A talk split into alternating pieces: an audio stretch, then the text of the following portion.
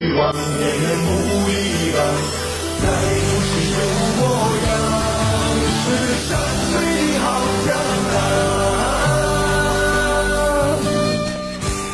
亲爱的老朋友，这是摇滚天王崔健演唱的《南泥湾》，上午九点到十点半，欢迎大家收听品味卢汉的清新上午茶。传承中华孝道，讲述温暖故事。亲爱的老朋友，节目是这样为您编排的：首先，卢汉为您讲述励志向上的故事。今天跟您说说张方勇。如果您在养老，亦或是人生职业规划、教育孩子等方面存在问题，欢迎大家跟我进行实时互动。我们直播间的热线电话呢是零四五幺八二八九八八九七，微信公众平台是龙小爱。当然了，您还可以通过快手和火山小视频观看我们的广播直播。再次的提醒各位，无论是快手还是火山小视频，那我的名字都叫做主持人卢汉。另外，您还可以在抖音上给我留言。亲爱的老朋友，养老的问题、人生职业规划的问题，咱们只说家长，不说里短。好，亲爱的老朋友，首先我们听听张方勇的故事。向上，向美。向善，清心翰林院。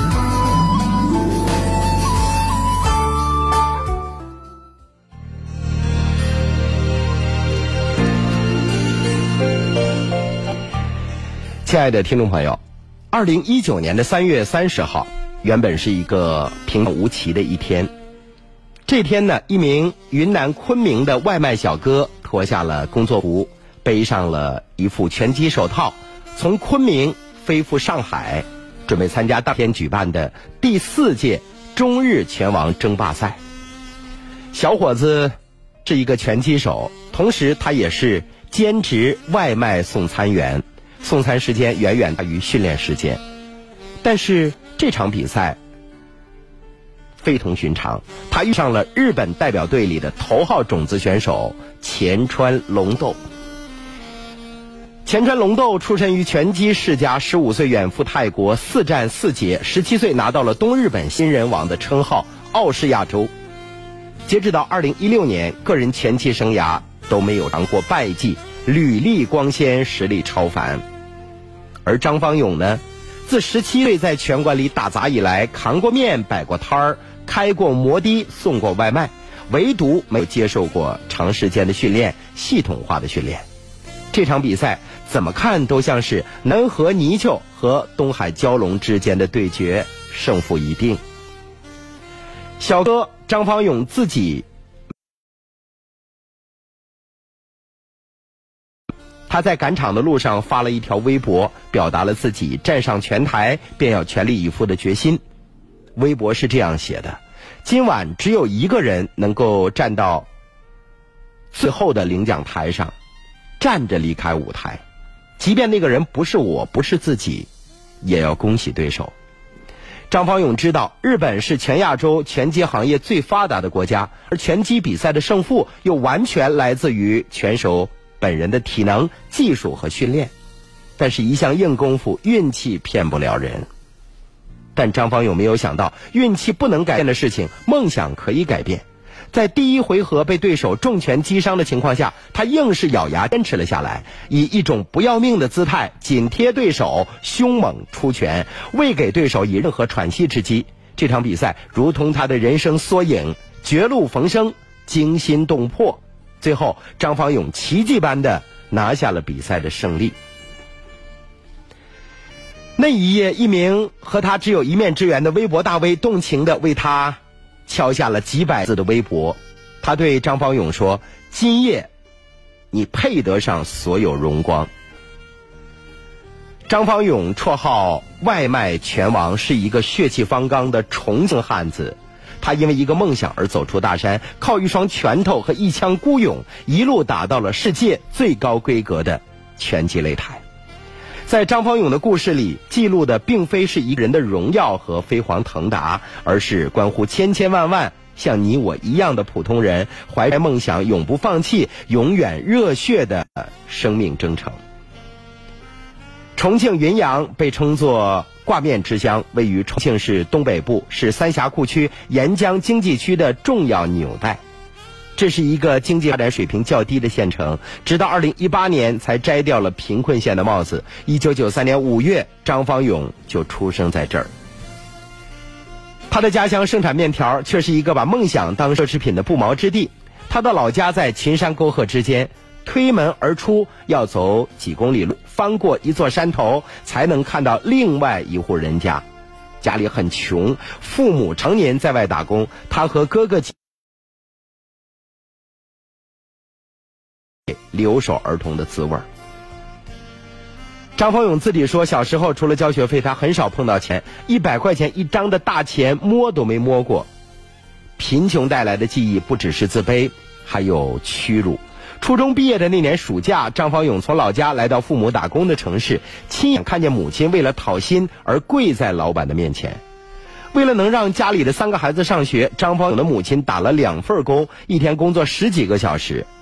这一次，老板不想给他发工资，他跪在地上哭着求对方说：“老板，你行行好吧，家里的娃等着这笔钱去交学费呢。”目睹着这一幕，张方勇隐忍不发，因为父母从小教育他做人要厚道，少去惹事儿。他转身出门，走进了一家黑网吧，漫无目的的翻阅着各种新闻。在一段拳击视频当中，他登上了那个改变他命运的男人。也是他人生中第一个偶像。那个人叫曼尼·帕奎奥。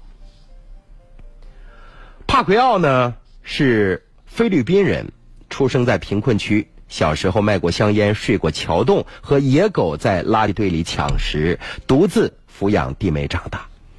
后来，帕奎奥因为在黑市打拳而闻名，又走上了职业拳击的道路，先后赢得过八个级别的拳击冠军，挣了几十亿美元。在菲律宾人心中，帕奎奥是国民英雄，不仅财富无数，还享受所有人的爱戴和敬仰。生活是窝囊的，可拳击却是痛快的。二零一零年，张方勇辞别父母，揣着两千元钱北上西安，找到了家拳击俱乐部，开始了自己的学拳生涯。和广告里那些开局一把刀，准备全靠捡的游戏不同，张方勇的击拳之路啊，一开始就是困难模式。俱乐部半年学费一千，租住的单间一个月一百。来西安的头一个月，他就少了一大半钱。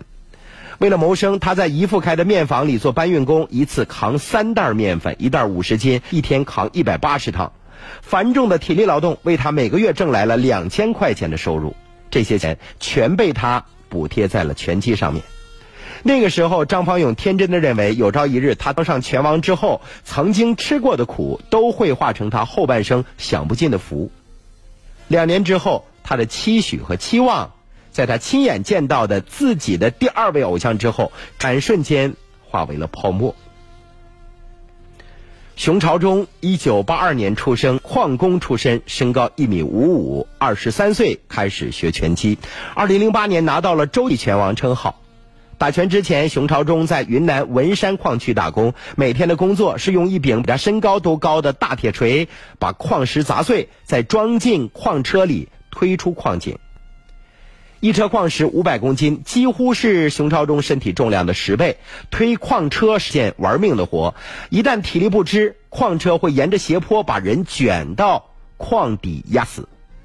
张鹏勇在网上读到了熊朝忠的故事之后，感动得热泪盈眶。他觉得在熊朝忠身上看到了自己的影子。二零一二年三月。张方勇买了一张硬座车票，乘坐三十六小时的火车来到云南昆明，准备要投奔自己的偶像。那个时候，熊朝忠在昆明的一家俱乐部里练拳。张方勇很幸运，来昆明的第一天，就在他三百块钱租住的城中村筒子楼里遇见了熊朝忠。他俩住上下楼。熊朝忠对张方勇很客气，见他初来乍到，还特地送了他好多日用品。但是张方勇很纳闷说：“熊朝忠这么有名气的拳王，怎么会住这样的地方呢？”后来呀，他才知道，原来打拳在国内根本挣不到钱。全世界共有一万七千名拳击选手，能够站在金字塔顶端的只有四百人。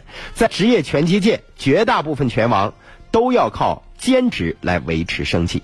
和许多观看拳击比赛的观众一样，张方勇很难想象擂台上那些虎虎生威、拳拳到肉的拳手们下了擂台，不是钻进豪车里去医院包扎，而是换上了工作服，奔向保安亭或快递网点，带着一身的伤痛回到社会最基层的服务岗位。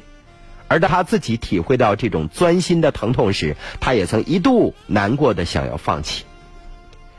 二零一四年四月二号，张方勇头一次以职业拳手的身份站上擂台，首战告捷，拿到了他人生的第一笔出场费六百块。随后，他被安排去日本和泰国打国际比赛，真切体会到什么叫国际水平，也第一次尝到了电影里那种铁拳的滋味他眉骨、鼻梁骨均被打断，在赛场上血流不止，全程被人打得跟个孩子似的。毫无招架之力。回国之后，恰逢春节期间，别人都在走亲访友，他因为兜里没钱，躺在老家的床上看天花板，等着伤口自然愈合。张文勇躺在床上哭了，那一刻他觉得，追逐梦想这件事太苦。后来家里人心疼他脸上一道一道的大豁子，带着他去医院治疗。当医生和他聊起伤势时，他脱口而出的拳手身份，让在场的医生和病人都齐呼说：“孩子，你真棒！”他在医院休养了十几天，左右病房的老人都过来看他，缠着让他给同床的。病号们讲打拳的趣事，夸他是一个有本事、有胆气的孩子。那一刻，张方勇心中的某种情愫发生了变化。他不再单纯的为了改变命运而打拳击了，他在拳击中找到了一种成就感和自信。送外卖是张方勇的第四份工作了。来到昆明之后，他摆摊儿卖过钱包，当过摩的司机，当过服务员。二零一六年前后，昆明地区的外卖行业兴起，他借钱买了一辆电动车，加入了外卖送餐员的行列。结果一个月，他的电动车就被人给偷走了。为了还债，张方勇拼命的接单，从早点。到宵夜，路上一刻不停的奔跑，饿了就冲进小卖部买一个面包，一手护着顾客的热食，一边就冷风把面包往嘴里塞。那一年，他每天的接单数都在四十五单以上，甚至创下了昆明地区的单王记录，一天接了七十二笔外卖订单。张方勇利用送餐的空余时间。见缝插针的训练，他从来不敢跟同事讲他的真实身份，他怕打拳这件事情会影响老板对他的看法。直到二零一七年，他要挑战拳王金腰带时，跟老板请了两个小时的假，身份才被迫暴露。那场比赛，他在昆明云南大剧院对战拳手董川，他的老板亲临现场为他加油。和董川的五十四公斤级别相比，他五十点八公斤的体重。远逊于对手，处于绝对的劣势。比赛开始的时候，张方勇果然失利，脑袋上挨了对方一重拳，耳朵嗡嗡的响。对手没给他留任何情面，一连串的快拳猛攻，打得张方勇差点昏迷过去。生死关头，他脑袋里突然响起了一个声音：已经这么刻苦了，为生活吃了这么多苦，为什么还是差这么多呢？张方勇怒了，模糊的意识因为那一刻的不甘心而瞬间的清醒。他发挥自己一贯的打法，无论强弱都紧贴对手，宁肯挨揍也要凭着惯性拼命出拳。每一次进攻都无异于自杀，但每一次自杀都把对手往死亡的深渊又推进了一点点。那场比赛打得辛苦，被激怒的张方勇一回合出拳一百多下，如果自己没有战死的决心，那注定要在比赛中出局。战斗到第六回合，原本占据绝对优势的对手已经被打得抬不起头。随着裁判哨声响起，这场卫冕拳王冠军战尘埃落定。张方勇拿下了他职业生涯的第一条金腰带，成为中国第一位 WBA 雏量级青年拳王。那场比赛是他命运的转折点。赢得胜利的他，学着电视机里那些世界冠军的模样，跳上了绳脚，高举双手，奋力呼喊，享受属于一个草根的。高光时刻。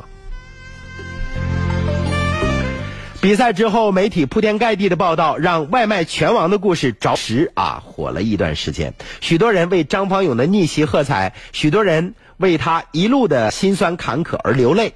但镜头和媒体没有报道的是，那一夜他回到自己租住的地下室里，在那张硬邦的床上一宿没合眼。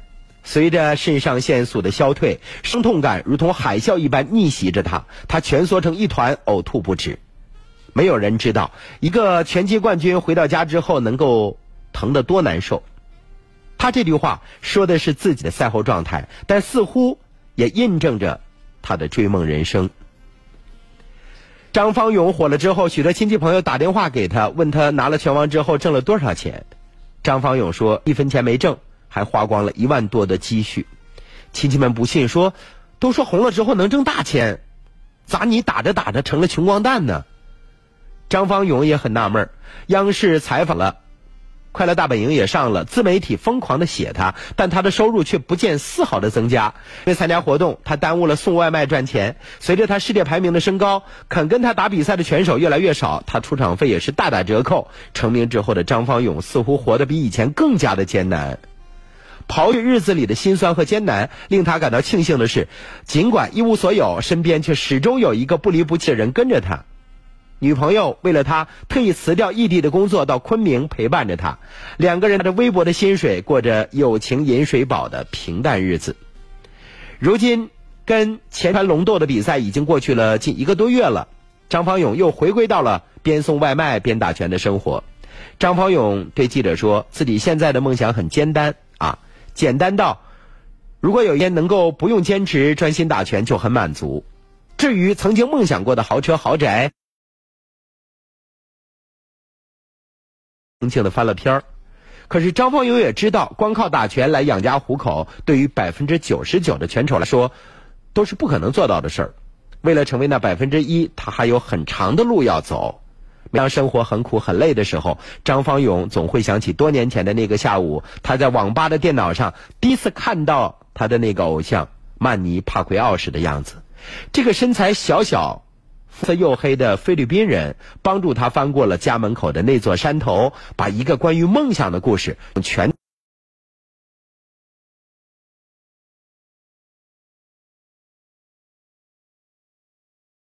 的世界早已经。成了烂大街。少年时代，梦想是我们叛逆的理由；等到成长为青年之后呢，梦想又成了各种都市鸡汤里是人生前进路上的一盏灯塔。而当张方勇站上绳脚，高举双拳怒吼的那一刻，我们才明白，其实梦想不会发光，发光的永远是那些平凡的追梦人。他们拼尽全力生活，拼尽全力挥拳，拼尽全力证明着自己的价值。他们默默无闻，得不到支持，但是踏上这条路，每个人都无怨无悔。每一个奔波的夜晚，每一段狂奔的旅程，每一场血花四溅的比赛，那些执着又热血的追梦人，拼了命的也要向世人证明：所有拥有梦想并且为之奋斗的人，都应该被尊重。这就是除量级金腰带的获得者张方勇的故事。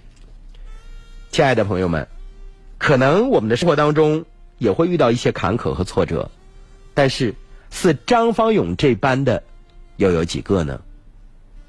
其实，为什么有那么多的人值得尊重？不是因为他有多成功，而是因为他有高远的梦想，而且为之努力奋斗。有可能他最后不能到达胜利的彼岸，但是。他整个努力的过程，就分外的值得我们尊敬，请您为张方勇点赞。亲爱的听众朋友，我是主持人卢汉，正在为您直播的是卢汉的清新上午茶，热线电话零四五幺八二八九八八七。接下来我们将连线您，听您讲述咱们自己的故事，只说家长不说里短，养老的问题、孩子们教育的问题、职业规划的问题，您都可以跟卢汉说一说。另外，您还可以通过新媒体观看我们的广播直播，无论是快手还是火山小视频，您都可以搜索主持人卢汉跟我进行实时互动。另外，您还可以在抖音给我留言。老朋友，如果您有一部智能手机，通过微信就可以收听我们的直播，无论您在哪儿，在微信小程序下搜索龙广电台，找到 FM 九七零爱家频道，上午九点到十点半，卢汉和您准时相约，不见不散。走进四十，迎来不惑。少一份躁动，多一份睿智；少一些铿锵，多一份向上。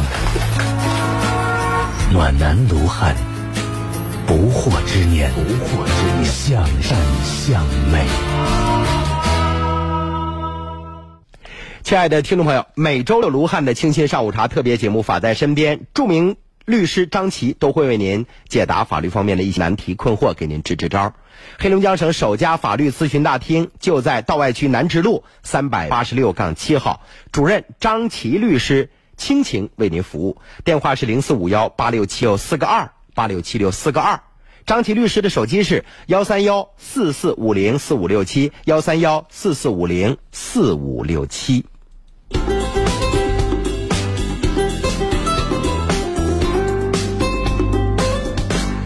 我们再来看一下电话另一端，五十岁湖北的池女士说：“卢汉，我儿子今年十二岁，特别不听话，我让他干什么就反着来，我不知道该怎么教育他。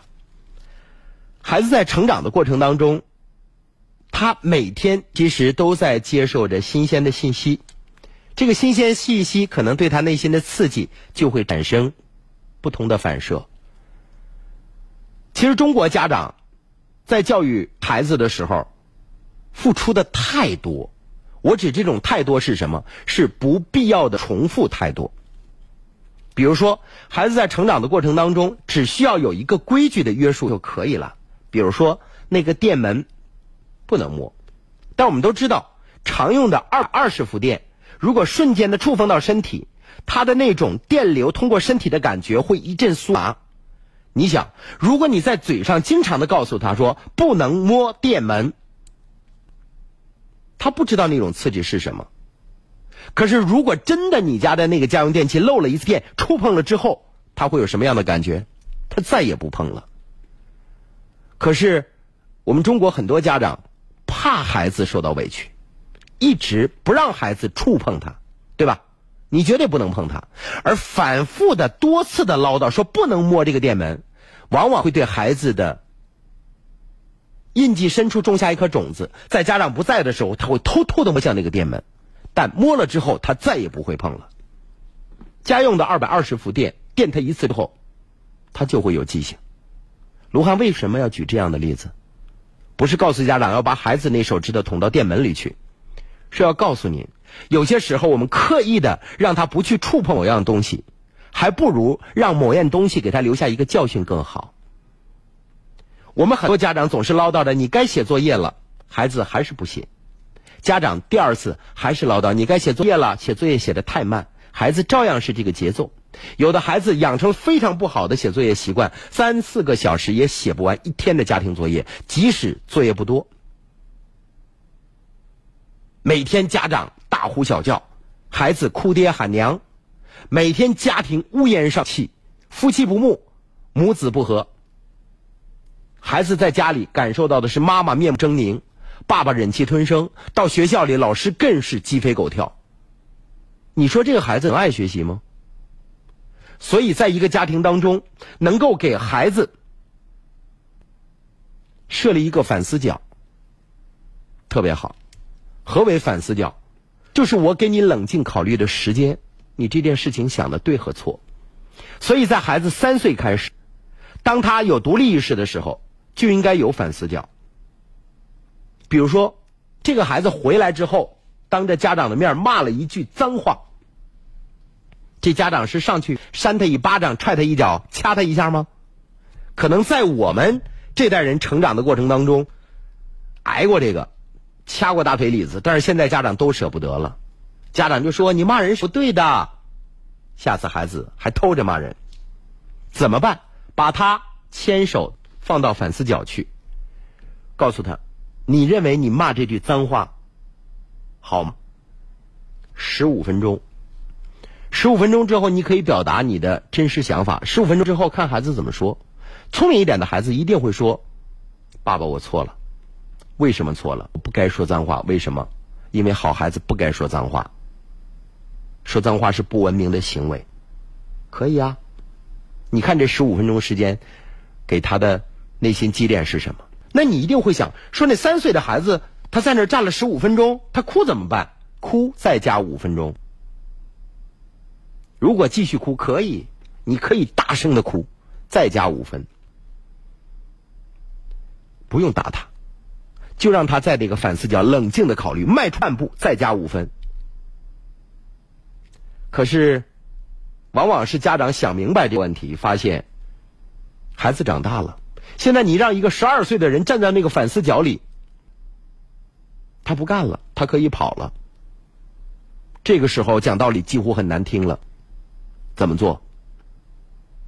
那就是夫妻之间必须有一个人出头，这个人可以扮演黑脸的角色。孩子不愿意写作业，其实不就是没有养成非常好的习惯吗？这个习惯是什么？我们那个时候上小学，每天回家的第一件事情，没有家长催促你赶紧洗手吃饭，是必须写完作业才能吃饭。爸爸妈妈就陪着。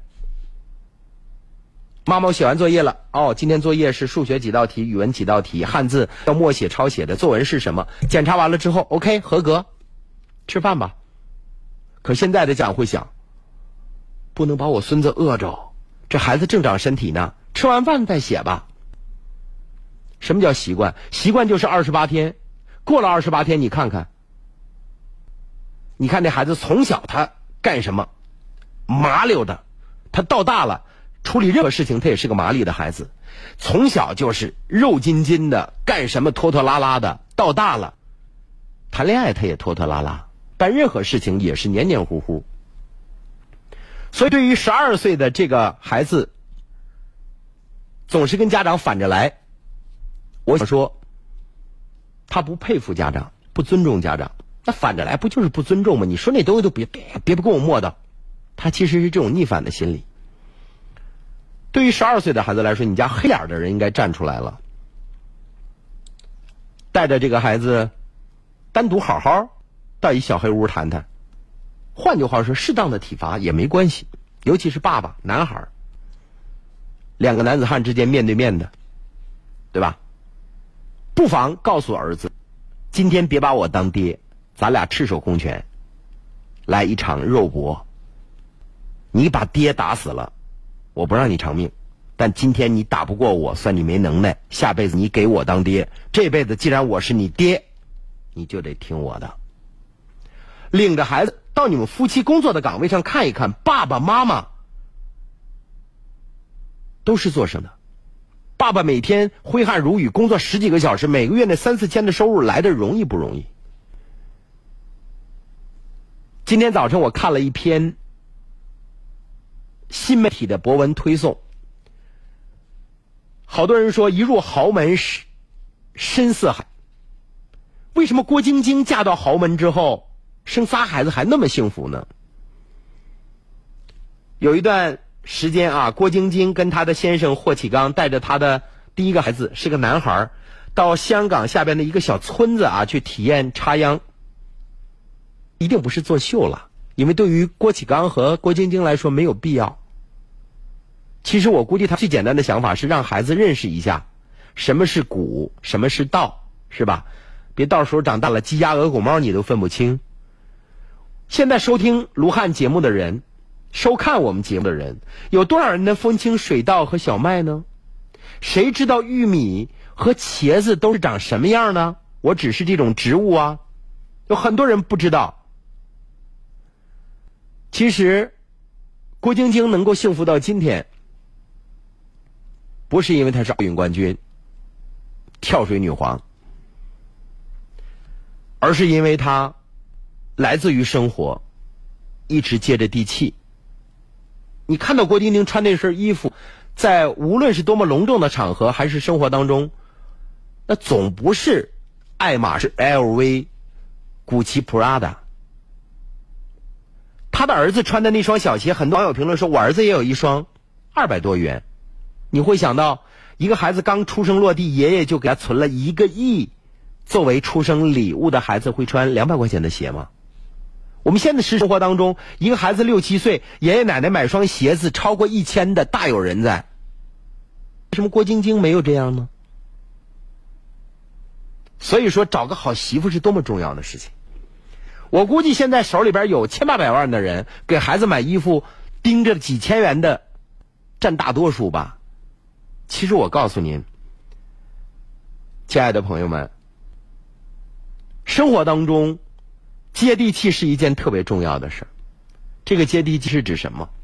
是要知道，让他知道他从哪儿来的，将来到哪儿去。我要告诉给湖北的这个家长，你们家黑脸该出手了。十二岁，再过两年他敢打你。第一步走，第二步走，领着这个孩子到你们工作的岗位上，让他们看看父亲母亲的不容易，让你们成为他的偶像。对于很多不爱写作业的孩子，其实就是一种生活习惯。不写作业就不吃饭，咱们先写着来。饿一天两天饿不坏身体，父母陪着你。当每天迅速第一件事回家写完作业成为一种习惯，你会发现孩子的学习方法也会发生改变。这是卢汉的个人浅见，仅供参考，也欢迎教育界的专家人士提出宝贵意见，我们一起探讨这件事情。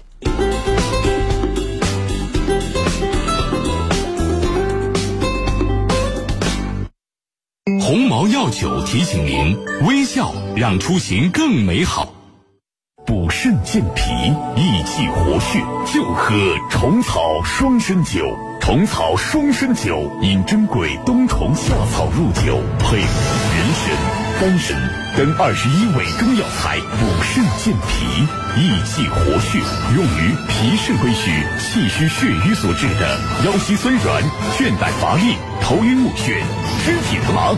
虫草双参酒，咨询电话：四零零七幺八零九幺九。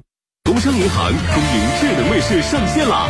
三步自动完成账户安全检测，自主设定夜间锁、地区锁、境外锁，为您提供便捷依旧、安全倍增的金融服务。赶紧下载工银农业型 APP 体验吧！详询九五五八八。工商银行。龙广超级 IP 热血重燃，无战不欢。首发龙广八大男团以勇士之名为荣耀而战，他们阳光帅气，温暖正义。大家好，我们是九四六新锐男团，我们是九九八梦之队男团，他们乐活向上，与爱相随。大家好，我们是一零四五乐活男团，我们是浪九七零爱家男团，外滩一八九八龙广热血男团，我们。来啦！卢汉、大熊、小车、庞伟、小马哥等四十位龙广人气男主播，四周挑战，尽显男性硬核魅力。五月十一号上午十点，群力外滩一八九八男团人气秀，国际大牌口红免费派送，粉红应援团现场红唇大挑战，自信微笑，你最闪耀。外滩一八九八龙广热血男团，燃爆日战无双。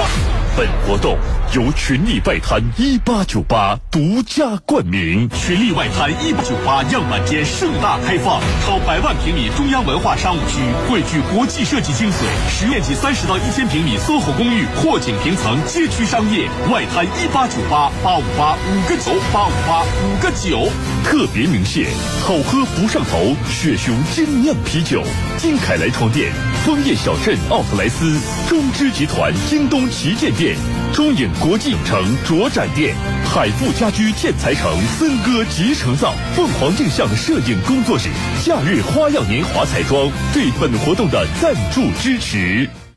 睡不好觉怎么办？睡不好觉怎么办？睡不好觉怎么办？请喝复方四五加颗粒，乌苏里香药业荣誉出品，详询零四五幺五八九五四个六，请按药品说明书或在药师指导下购买和使用。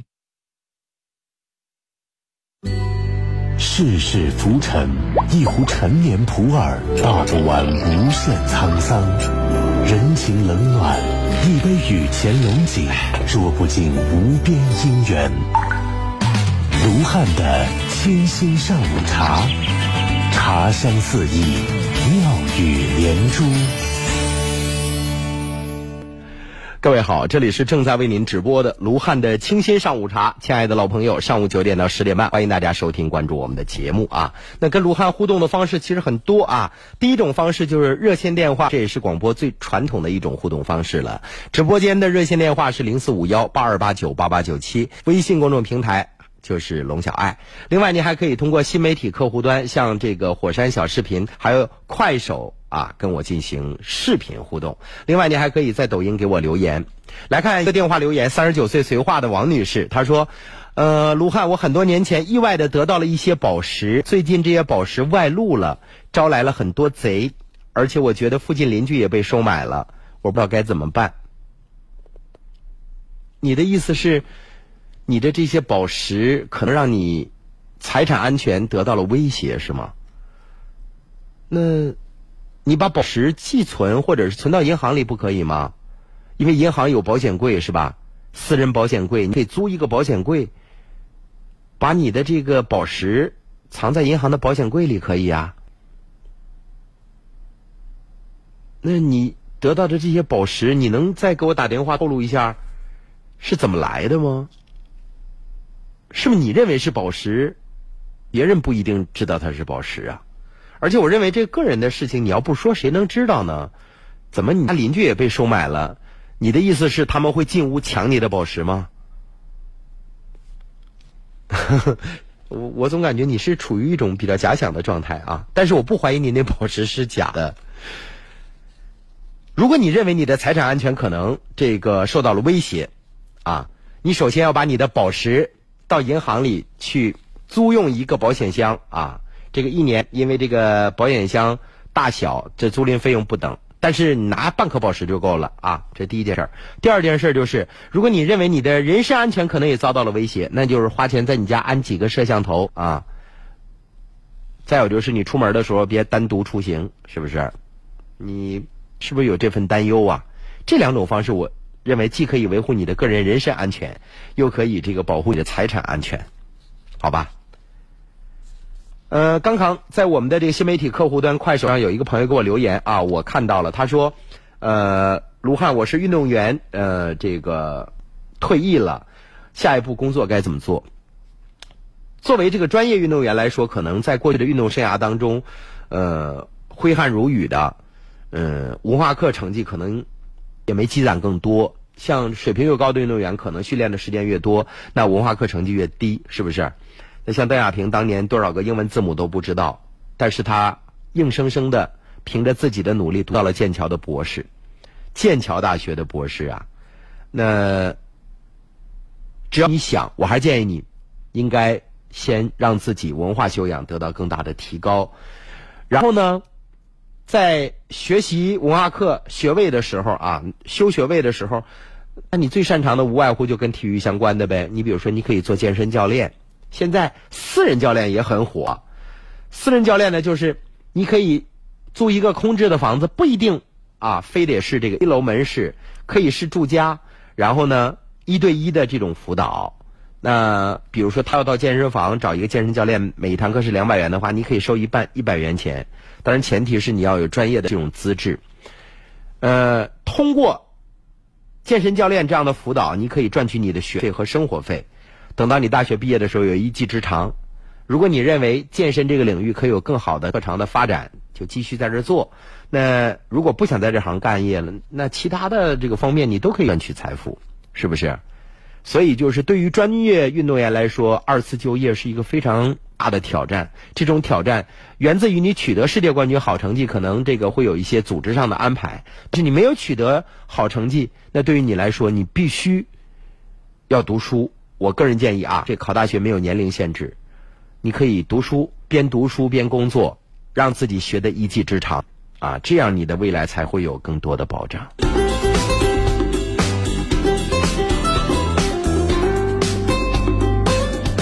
亲爱的听众朋友，人老先老哪儿呢？先老腿。所以说，这个人体有一半血管在腿上，大家一定要关注腿部的健康。像腿部如果出现麻凉疼，可能就是这个动脉硬化。闭塞症啊，在预警了。那腿部血管凸起、蚯蚓腿，我们大家都知道，这就是静脉曲张。腿部肿胀、色素沉着，可能是下肢的静脉血栓。这静脉血栓一旦要脱落的话，可能导致肺栓塞，要了命的。腿部苍白冰凉溃疡，可能是下肢的动脉血栓，严重的会导致急性的肾功能衰竭。那如果您现在腿部有麻凉疼、血管凸起、色素沉着、溃疡这样的症状，您可以免费的。来做一个下肢血管的检查，报名电话是幺三零四五幺七六幺幺六幺三零四五幺七六幺幺六。老朋友，这次活动呢是由黑龙江远东心脑血管医院承办的，免费的活动啊，幺三零四五幺七六幺幺六。另外呢，你还可以这个呃，确诊之后及早的治疗，像介入疗法就是治疗下肢血管病最好的方法，在这个动脉打个眼儿，在血管里就可以直达病灶啊，不开刀，没有那么大的痛苦，恢复也很快，没有并发症，所以下肢血管病介入疗法是最好的。幺三零四五幺七六幺幺六，幺三零四五幺七六幺幺六。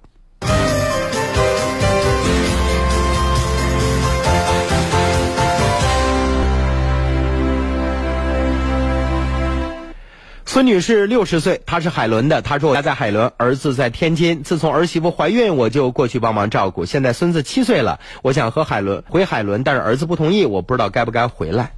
您儿子不同意您回老家的原因是什么？是希望您再帮他几年，还是您回海伦了，儿子有份担心啊？这你要做好分析。但是无论是哪种理由，老人应该有自己的老年生活。呃，可能有很多朋友啊，呃。”一直在听卢汉的节目，我告诉您啊，我对老人的这个养老生活的这个设想是这样的啊，就是您一定要有自己的乐那好多老人说，哎，我的乐就是天天接孙子，可以啊。儿子儿媳妇相信您，您就是喜欢围着孙子转，可以，但您别参与教育孙子。有些时候老人过于疼爱偏心，导致孩子从小呢有这保护伞，不利于他的成长。那有人说，我就想自己生活，那就应该自己生活，不是儿孙绕膝就是快乐的。因为老人的生活方式跟年轻人毕竟还有很多不同。你像在天津照顾孙子，已经把他养到了七岁，现在你想回老家，是因为你儿媳妇关系不睦，你想回老家，还是因为你想回到农村的这种全是绿色的生活当中养老？如果是卢汉说的这种，我认为就由着心走。儿子说：“你我养大。”娶妻生子，我尽到了当母亲的义务。那养孙子虽然不是我的法律义务，但是我也多尽了义务。我该享受我的晚年生活了，就回来呗。我相信一个好的家庭教养，儿子会理解母亲，支持母亲。那当然了，如果你回来了，儿子就是说：“那你回去我不养活你。”那你只能怨自己家教不成功。由着心走，过自己的生活。很多老人到城里就等于蹲监狱是一样的。农村蓝天白云。鸡鸭鹅狗猫多有意思啊！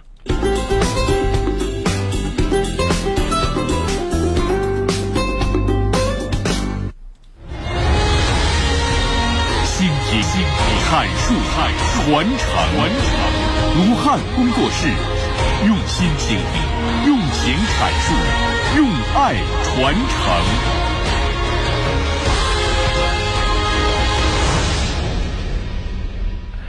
欢迎大家继续收听参与我的节目啊！正在为您直播的是卢汉的清新上午茶。亲爱的老朋友，热线电话零四五幺八二八九八八九七，微信公众平台是龙小爱。另外，您还可以通过新媒体客户端，像火山小视频，还有这个快手，观看我们的广播直播。我们再来看看下一位朋友他的留言：四十二岁佳木斯的周女士，她说：“卢汉，儿子今年上大学一年级下学期，想要去当兵，不知道现在。”让他去还是大学毕业了之后再走？儿子是学体育的，听听卢汉的意见。其实国家是支持大学生入伍的，但我一直坚持我的观点。我认为小当兵是男子汉保家卫国的共有想法。我也想当兵，包括我现在也想着穿上军装，但是我总想我到了组织会给组织拖后腿。我这年纪了不适合啊，嗯。我们需要的是兵强马壮的高科技部队，我到那儿做不了什么。你说部队缺主持人吗？不缺啊。不妨这样，让孩子读完大学毕业，因为我们知道有很多兵种都是在应届毕业生当中招聘的。那你直接进入到军队之后，等同于军校毕业的军校生。比如说，今年我就了了解到这个武警啊，在黑龙江地区就招聘什么心理学毕业的本科毕业生，还有这个好多专业的。所以就是每年普通本科大学毕业生被招录入伍的有很多次机会。我们为什么要非得在读大学期间去当兵呢？首先，对当事人来说，我认为那可不是说当完兵了回来学籍，我接着继续上，我继续能上学。有些时候，你一旦走入社会，或者是换了一个领域，生活方式你需要很长时间才能重新的统一回来。换句话说，你不在教室里，天天在外边转着，你突然坐在教室里，你需要很长时间去适应。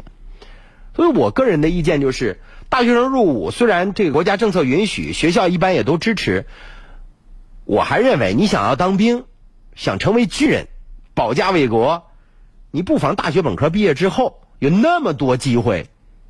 可以入伍成为军官，不必要非得现在这么着急。等你现在当了兵、休了学了，回来后还要再读三年大学，可能你那时候就没有更多的心思在专业课上了。往往你专业课又学不好，你想你的人生当中是有一段当兵的经历，但是你未来工作呢，这是大事儿啊。这是卢汉观点，仅供参考啊。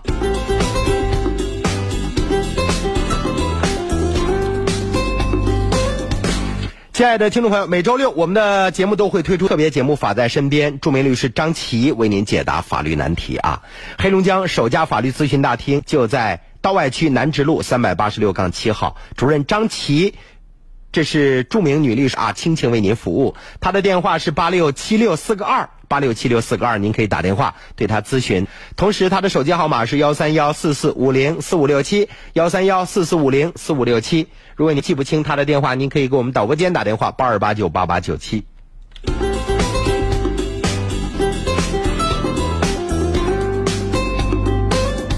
好，亲爱的听众朋友，我们短暂的休息一下，进一段广告啊，欢迎大家。稍后继续收听关注卢汉的清新上午茶。鸿茅药酒提醒您：关爱父母，常回家看看。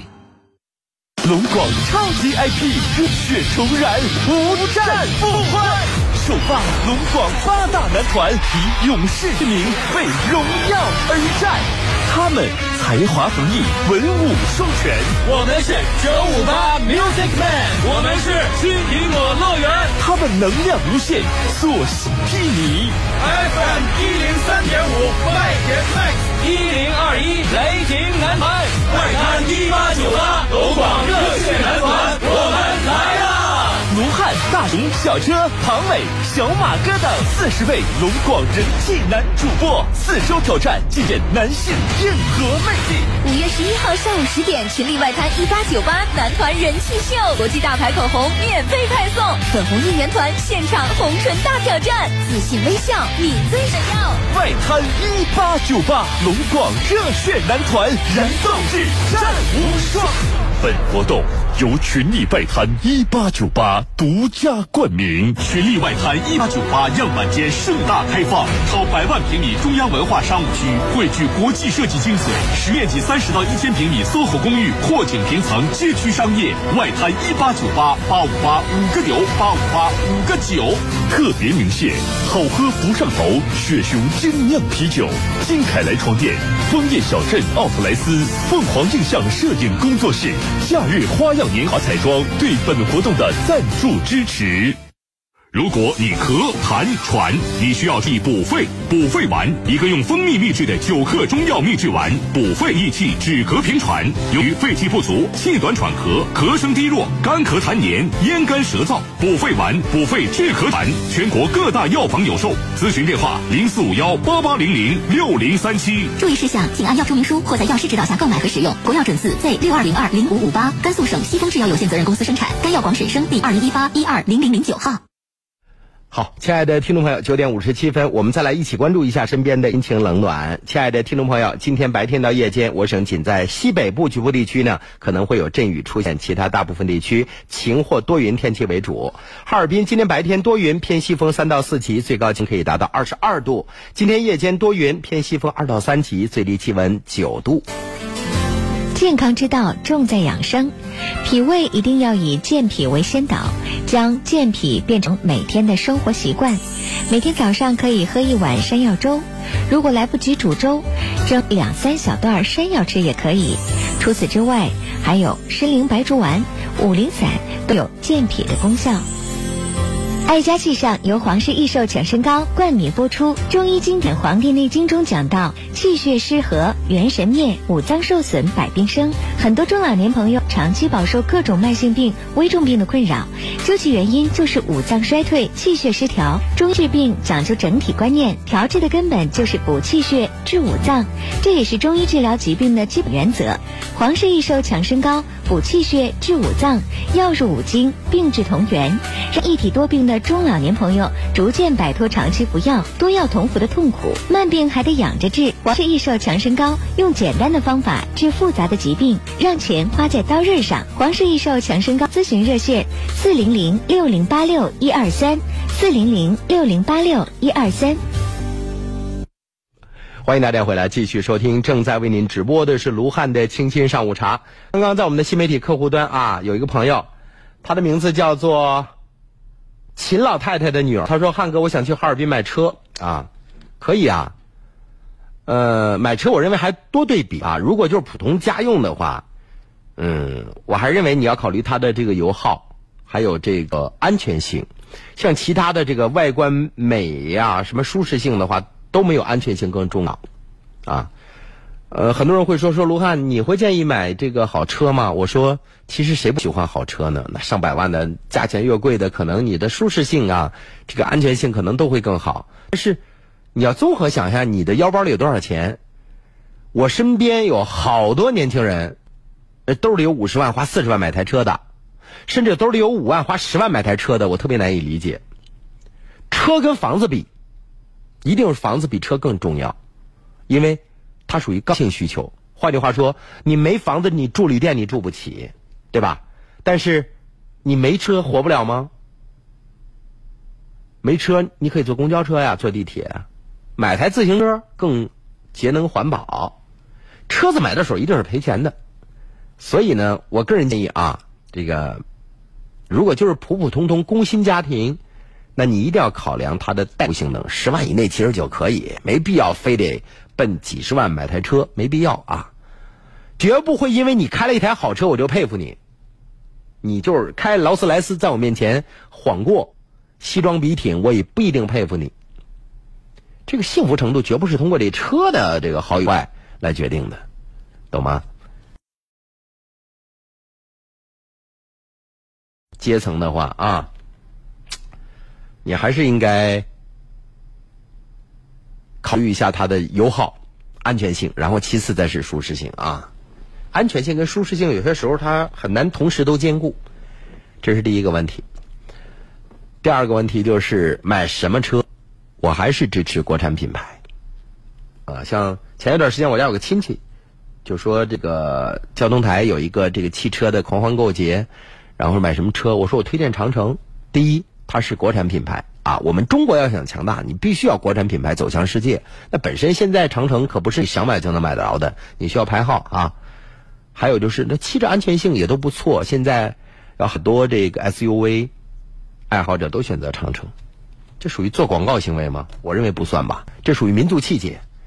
阳光说：“卢汉特别喜欢你的节目，有个事儿麻烦你一下，想问哈尔滨啊，咱们省。”呃，哪个好的医院可以做颈椎手术？我常年睡不着觉，都要疯了。如果有的话，该怎么办啊？花多少钱？睡不着觉不一定，对不起，不一定跟颈椎就有直接关系。您确诊过吗？您做过核磁共振？说您有非常严重的颈椎病吗？现在老年人失眠是一个非常严重的问题，好多这个中老年啊也失眠。那是不是失眠就都跟颈椎有问题啊？你一定要弄清楚了。我发现就我们身边有好多人特厉害，时常自己能给自己开方子，感冒了这买点药就自己吃了。其实你了解的常识不一定就是准确的。你这次感冒吃这药是你蒙对了，还不一次下不一定下次感冒它就是病毒的还是细菌的，你就能蒙的对。他需要做这个抽血的检查的。所以就是别认为哎我这脖子不舒服我就有颈椎病。你先确诊是不是颈椎病？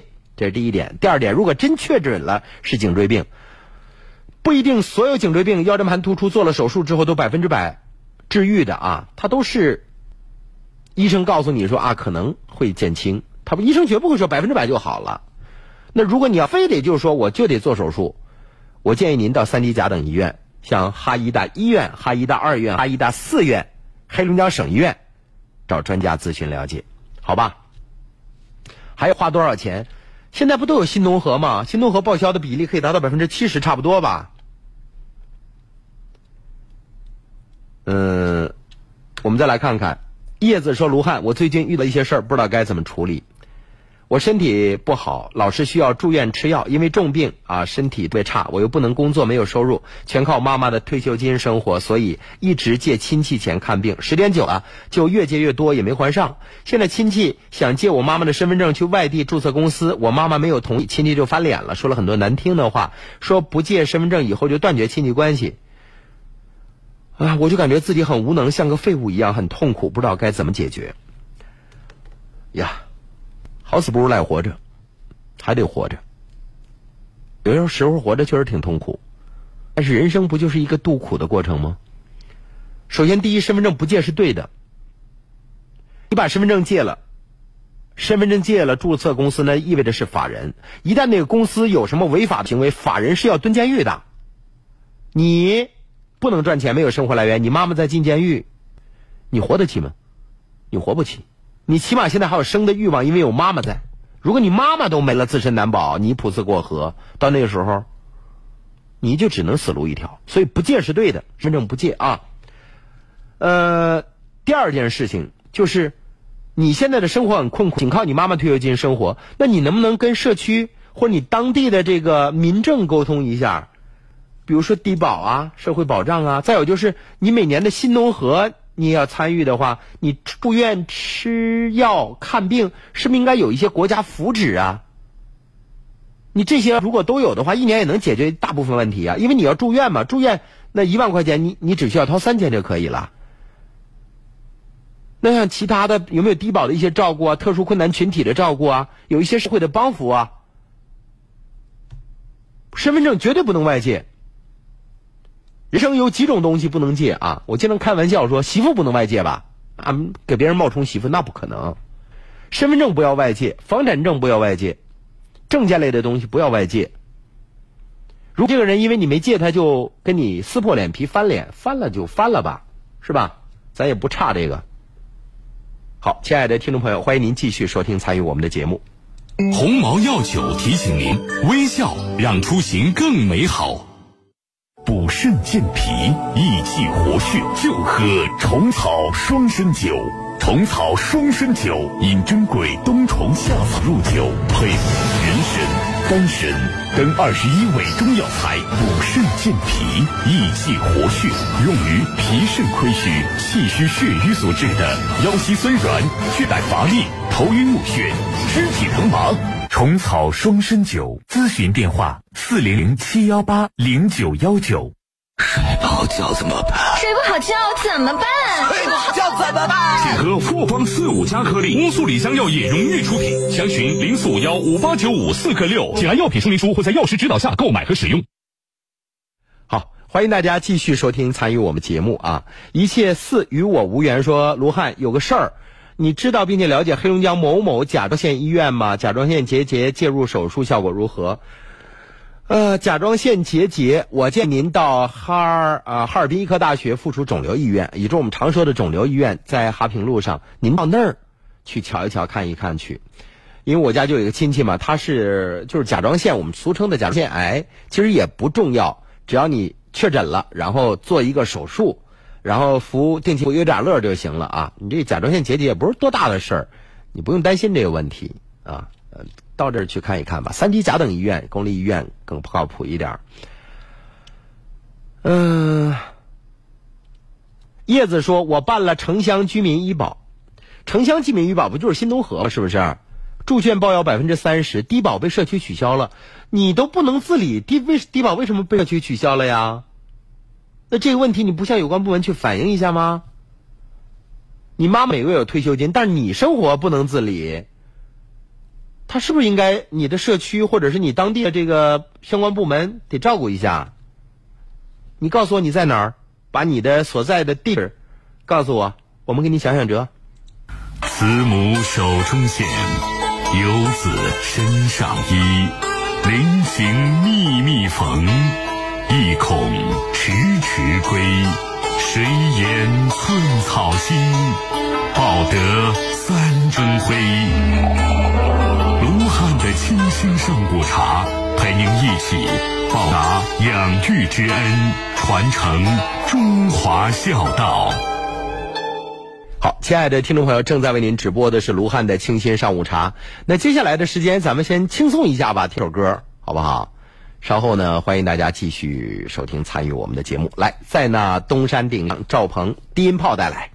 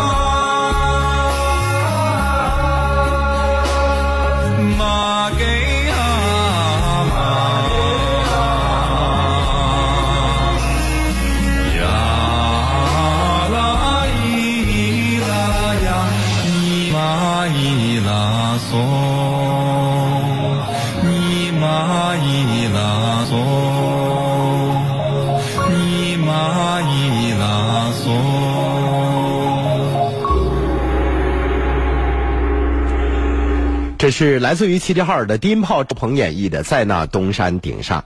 亲爱的朋友们，这周末啊，十一号也就是星期六，有个大型的活动，有卢汉参与，你应该关注一下，那就是二零一九年龙广超级 IP 的首发站——超能来袭，在外滩一八九八龙广热血男团以勇士之名为荣耀而战。卢汉熊、小车、庞伟、小马哥等四十位人气的男主播将首次集结，用四周的时间展现男性硬核魅力，声势浩大，史无前例。亲爱的朋友们啊！即日起到六月二号四周时间里，我们龙广八大男团将一战到底，轮番上演人气秀、动感秀、男团热血军营、加冕秀，展示真正男子汉的魅力。外滩一八九八龙广热血男团燃斗志战无双，十一号上午十点，群力外滩一八九八，具体位置呢在群力第二大道和阳明滩大桥的交叉口处，紧邻外滩湿地公园。我们首场今进行的是这个口红大秀啊。口红大礼，当红不让送给各位，而且都是国际大品牌，上百支圣罗兰。啊，也就是杨树林 YSL，还有兰蔻口红，现场比拼红唇大挑战，让自信的你嘴角上扬，传递微笑正能量。活动当天首发限量龙广男团定制款的雪熊声音啤酒，到场就能免费的领取，现场还有更多神秘大奖。亲爱的听众朋友，即日起到群里外滩一八九八领取男团黄金站贴，给喜欢的龙广男团投票打 call 吧。龙广男团请您看电影，每人两张电影票免费送，每天限量一百人，先到。先得，亲爱的听众朋友，外滩一八九八就在二大道和阳明滩大桥的交叉口处，紧邻外滩湿地公园，超百万平米中央文化商务区，艺术、商业、办公、娱乐于一体。公寓使用面积是三十到四十平米，标准一室一厅，大平层使用面积两百到四百平，超阔视野，两梯一户，独享电梯，南北通透。外滩一八九八国际设计界、艺术界最强大师智慧集结，样板间震撼亮相。咨询电话是八个五。八个八五个九，八个八五个九，外滩一八九八。亲爱的听众朋友，我们要特别感谢枫叶小镇奥特莱斯一样的奥莱，不同的风情，Coach、耐克等三百多个品牌一折起。好喝不上头，雪熊精酿啤酒，金凯莱床垫，中芝集团，京东旗舰店，海富家居建材城，森歌集成灶，还有中影集团卓展店，凤凰映像摄影工作室，假日花样年华彩妆对本次活动的赞助支持。好，亲爱的朋友们，在。本周六十一号上午十点，卢汉和你准时相约去里外滩一八九八，咱不见不散。百善孝为先，以孝行天下。常思反哺之意，常怀感恩之心。卢汉的清新上午茶，传承中华孝道。亲爱的听众朋友，卢汉的清新上午茶每周六都会拿出九十分钟的时间为您推出特别节目《法在身边》，著名律师张琪律师为您解答法律方面的一些困惑和难题。黑龙江省首家法律咨询大厅在道外区安之路三百八十六杠七号，主任张琪律师倾情为您服务。张琪律师的电话是八六七六四个二八六七六四个二，还有幺三幺四四五零四五六七幺三幺四四五零四五六七。有事儿您可以给我的好朋友张琪律师打电话。八六七六四个二，八六七六四个二。好，亲爱的听众朋友，我们继续看问题。四十五岁李大姐说，儿子先天性失聪，带助听器，今年上初中四年级，学习成绩不好，重点高中应该是考不上了，不知道该上普通高中还是技校？听听卢汉的意见。知道泰丽华吗？中国残疾人艺术团的团长，千手观音领舞。据说当年有一个富翁喜欢上台丽华，疯狂追求她，台丽华不同意，最后，他嫁给了一个普通的大学生。好多人会说，台丽华，你长得这么好看，就应该嫁入豪门。他没有。很多人为台华点赞，为什么？因为他通过自己的努力实现了人生想要的幸福。他的幸福就是普普通通人的幸福。台丽华可以看着口型知道你在说什么。我还记得，大概在十几年前，那个时候，中央电视台有一档节目叫《东方时空》，介绍了一对黄金搭档，是吉林东北师范大学的一对是同学组成的互帮互助小组，通过辨别口型来了解对方说话内容。在现实生活当中，我也有一个这样的朋友，他可以看到你的口型。知道你在说什么，而他之所以能够看懂别人的口型，就是从小他父亲母亲对他的历练。四十五岁的李大姐，我得批评你了。你的儿子是先天性失聪，那过去这么多年，你为啥不多付出一点辛苦，好好的历练他呢？对吧？你看看，孩子学习不好，我估计跟这个听力不好也有直接关系，对吧？那听不到别人说什么，你想他的学习能跟得上吗？呃，人耳蜗太贵啊，好一点的助听器，再好好的去锻炼他。毕竟他年纪还不大，刚上初中四年级啊，不要到时候让孩子在生活当中成为异类。我指这种异类是不被别人接受，别人说什么他都听不懂。你必须要付出辛苦的汗水来，你不付出汗水，他很难成功。这是第一点。第二点就是学什么，看看孩子对什么感兴趣。呃，我认识的这个小伙子，迄今为止，他在哈尔滨已经在全省开了十几家美容院。他是一个非常出名的护肤专家，也是一个纹绣专家，就是女性的纹唇、纹眼眉啊，这个精雕塑啊、美容啊、美肤啊，特别厉害。前两天我俩还发微博，去年冬天的时候买皮草给我打电话，汉哥，我想给妈妈买一件皮草。哎，我说你妈妈得多骄傲和荣耀啊！他之所以能够走到今天，就是他一直在努力啊。当然，家长的付出也是功不可没的。所以，这个李女士，我还认为她应该学个技术，学个技术吧，她感兴趣的，不要让她被周遭的同龄人抛弃了。还有就是，他刚刚上初中四年级，你还是要锻炼他看别人的口型啊。我们再来看，六十五岁王阿姨说：“我有三个女儿，三女儿。”二女儿欠我七八万块钱，一直给我，还把我的联系方式拉黑了。二女儿还一直说我偏向大女儿和小女儿。我想要那份土地钱顶账，他也不给我，现在不知道该怎么办了。首先确立债务关系，他欠你那七八万有没有欠条？有欠条的话，不妨一纸诉状把他告上法庭。既然女儿都不认妈了，妈就不要再考虑他是不是你身上掉下来的肉了，对吧？真是一母生九子，九子有个别呀。一个人。嫁作他人妇都不能感念父母恩情，说父母偏向，父母的钱给谁跟你没关系，别说偏向不偏向。站说话不知腰疼，告诉您，别看他现在叫的欢，小心秋后拉清单。等他到您这年龄，他教育出的孩子好不了哪儿去。一个人都连父母亲的联系方式都能拉黑的人，你认为他能教育出好儿女吗？还有就是。人家的土地你是有权利来顶账的，这是两码事情，王女士，您的家教您得自己好好再审视审视。时间的关系，我们今天的节目到此结束了，感谢各位的收听和关注，亲爱的听众朋友，欢迎您继续收听关注我们节目。特别提示，如果您想要免费的进行下肢血管检查，可以拨打电话幺三零四五幺七六幺幺六幺三零四五幺七六幺幺六。最后送上一首歌给您，郑绪岚演唱的一首老歌《在太阳岛上》。再见。